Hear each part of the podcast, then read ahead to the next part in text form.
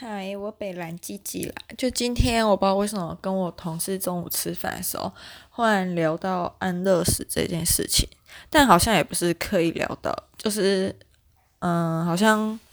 聊什么？我具体的内容我也忘记了。然后反正就是吃饭吃到一半，我同事就忽然问我说：“什么存不到一定的钱怎么办？”然后我就很下意识的回答他说：“那就去瑞士安乐死啊。”然后他们就笑说：“就是可能买台北房子的钱还比去瑞士安乐死的钱还要少。”所以我就觉得这也太荒谬了吧。然后我就回家查了一下。嗯，就上网 Google 搜寻一下瑞士安乐死的事情。那之前在台湾有一个蛮有名的例子，就是嗯，应该算名人吧，他叫做嗯富达人，就是一个。体育主播，然后现在已经退休了。可能他是因为患胰脏癌末期，所以他就觉得人生想要活得很精彩，之后再快乐的死去，不想要遭受病痛的折磨。那他在之前也有上书过蔡英文，就是我现在。讲都是看新闻资料看到的，就是他有上诉过蔡英文，然后希望就台湾也可以举行，就是修法通过安乐死这件事情，然后让那些可能是受病痛折磨的人，可以在人生的最后一程，就是死的比较有尊严。那当初因为。就是在这方面还有很多跟人权还有一些道德有关的议题，所以就是台湾目前还没有通过。那听说现在全世界就是只有德国跟瑞士有。安乐死机构，那瑞士那一间就是我前面讲傅达仁去的那一间叫做尊严。我查了一下他的，他透露价钱，就是你需要先透过一些手续成为他们的合格会员。那我不知道通嗯、通过合格手续是代表什么意思？可能是你有一些资格说，嗯、我自己猜测，可能就是你真的要是。极度重症，可能什么多重器官衰竭啊，然后神志不清，但是又不想再接受这些药物治疗，然后很痛苦的苟延残喘活在这个世界上之类的。好，那我就查了一下它的价钱，嗯，他说，嗯，就是你先缴。美金三千九百九十元的入会费，那换算台币的话，大概就是十二万元。那你交了钱还不能保证，就是你能够可以执行安乐死，所以你还要缴了钱入会呢，就是要开始接受医生的咨询啊。接受咨询的话也要钱呀。前呃，咨询费的话就是缴一千一百四十美元，那就是台币大概三万四千元。在咨询之后呢，就是还会进行两次的会谈，就是跟他们所相关部门进行两次会谈。最后，如果你可以顺利进入安乐死阶段，你就要再花两千八百五十美元，那就是台币八万六千元。其实算下来的话，就是。做那个透明隐适美牙套的价钱呢？嗯。我其实不知道隐适美多少钱，反正我室友最近戴牙套，他是戴一般就是那种铁的，就像金箍棒那一种，然后他就说价钱十二万啊。我另外一个同事也说他也是花十二万，就大家都平均，如果是戴金箍棒的话，那就是十二万。然后如果听说是要戴隐适美的话，就是价钱两倍，所以我猜就是二十四万。那根据我刚才念出来的安乐死，从入会到咨询到嗯。你最终执行是那个安乐死的价钱，就差不多就是带影视美的钱呢。所以如果你不要矫正牙齿的话，就可以把它省起来，然后看以后会不会有需要用到安乐死。哎、我现在讲话好不负责任哦。没有啦，就是其实我自己也有想过。就是人生活到大概五十岁或六十岁的时候，就可以去执行安乐死，因为我真的觉得人没有必要活那么久。一来就是我自己觉得太浪费粮食，对这个社会又没有贡献，然后又觉得以后气候应该越来越差吧。然后台北房价高的要死，应该如果这辈子要在台湾买房，应该是一件越来越不容易的事情。嗯，我记得我前年就是反送中那一年去香港的时候，就是有特别留意香港的房价，就是他们有些还是会跟台湾一样，就是直接贴那种卖房的嗯广告在他们的电线杆上面。那我那时候换算一下，就是汇率之后呢，我发现其实香港的房价跟台北其实差不多，甚至有些还比台北便宜，而且还是在。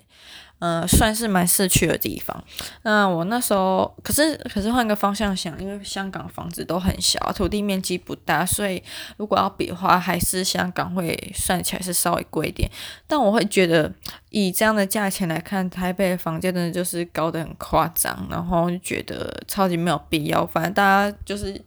一个很极端的 M 型化社会吧，然后有钱人就很有钱啊，每天都在那边炒房，然后炒又不住这样子，就单纯单纯是把它当一个投资在做，然后真正有需要的人都住不起来，我就觉得哦，真的超没必要。然后我刚才洗澡洗完的时候，不知道为什么又忽然想到为什么。就是很多台湾很喜欢新建一些宫庙吧，我记得我们家哦，我是岐山的，然后内门区有一个什么广贤宫、圣贤宫什么宫的，就是在去内门紫竹寺的中间，大概在实践大学。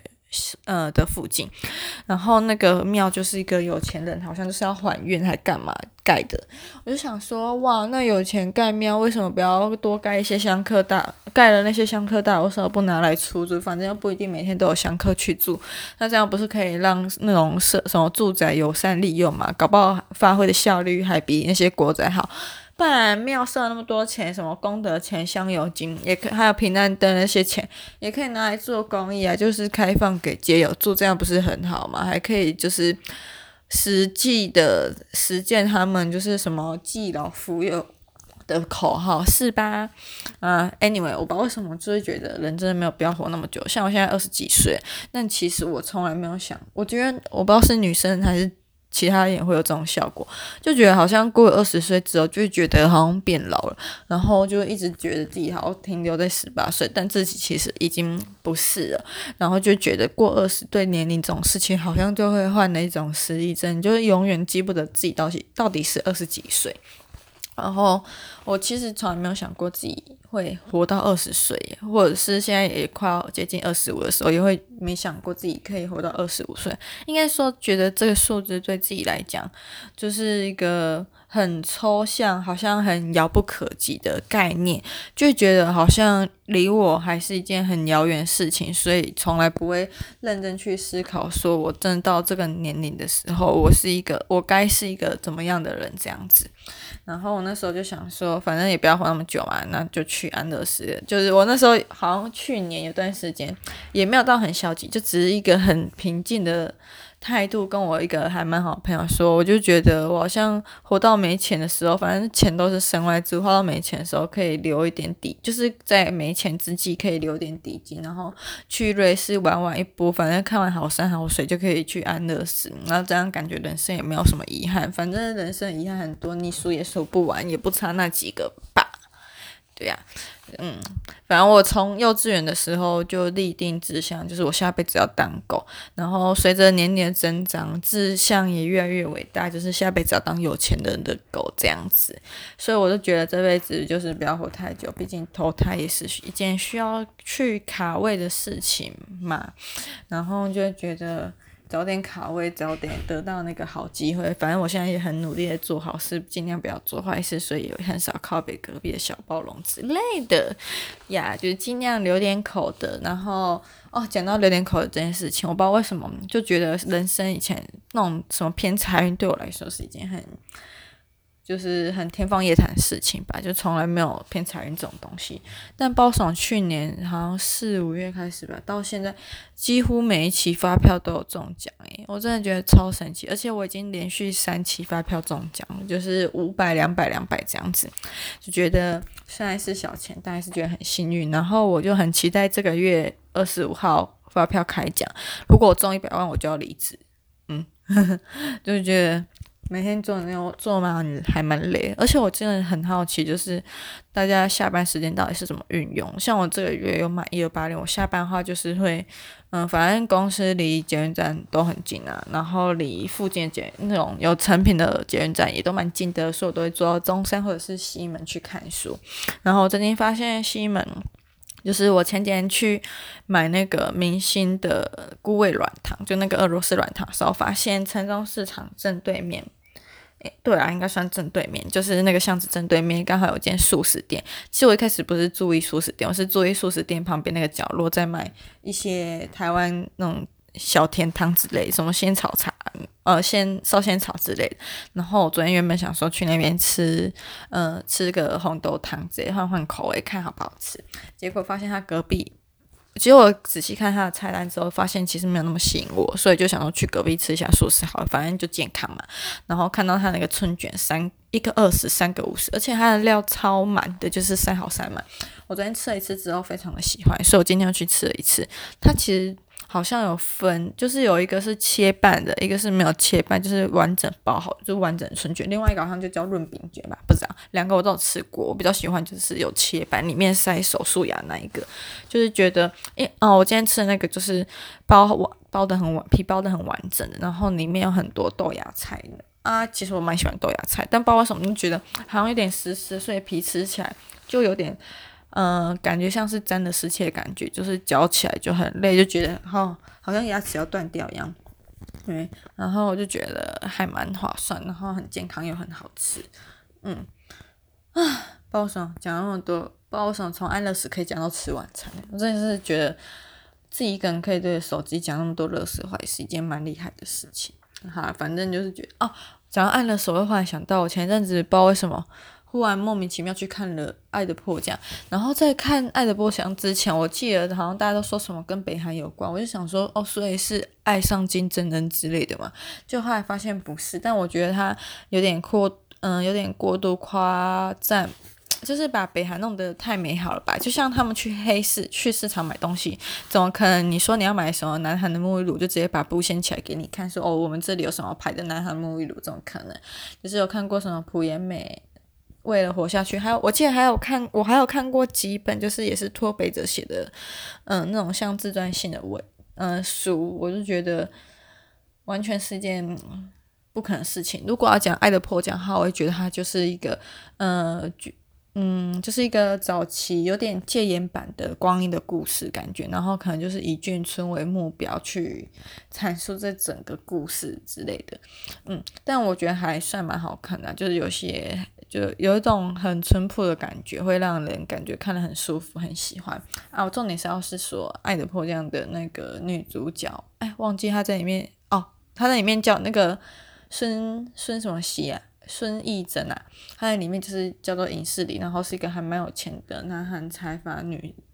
头头，然后她说她在她在戏里面是是有一段悲惨的过去，所以她那时候有想要去。就跑去瑞士玩，然后想要去安乐死，结果他就是不符安乐死资格，想要从一个桥上跳下去，然后遇到男主角，然后意外牵起一段莫名其妙的缘分，后来又在北韩相遇这样子。那时候我就看到那一段的时候，我就觉得他的经历我完全是没经历过，毕竟我也不是一个什么有钱女财阀头头之类的。但我觉得他就是不是特别想要死，就只是想要安静的消失，那感觉跟我蛮像的，就觉得不要。打扰任何人，就安静的来，安静的走这样子。然后他那时候看到我看到那个要去瑞士安乐死那段，想说哦，赶快学起来，搞不好里面有讲出真正的价钱之类的。好，反正就是一个关于安乐死意外小插曲。忽然觉得我跟孙艺珍里面的那个角色好像哦，哎，毕竟我长相也是绝世美人啦。啊，没有没有要谦虚，对。然后我就觉得啊。其实有时候它的内容就是韩剧，虽然就觉得太过，嗯，太过浪漫跟，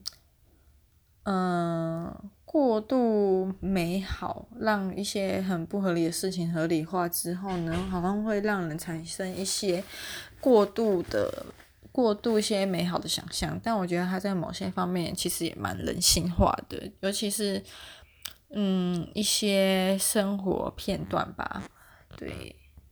唉，不知道为什么又讲到这边，但我觉得今天好累哦，就有点想要去睡觉了。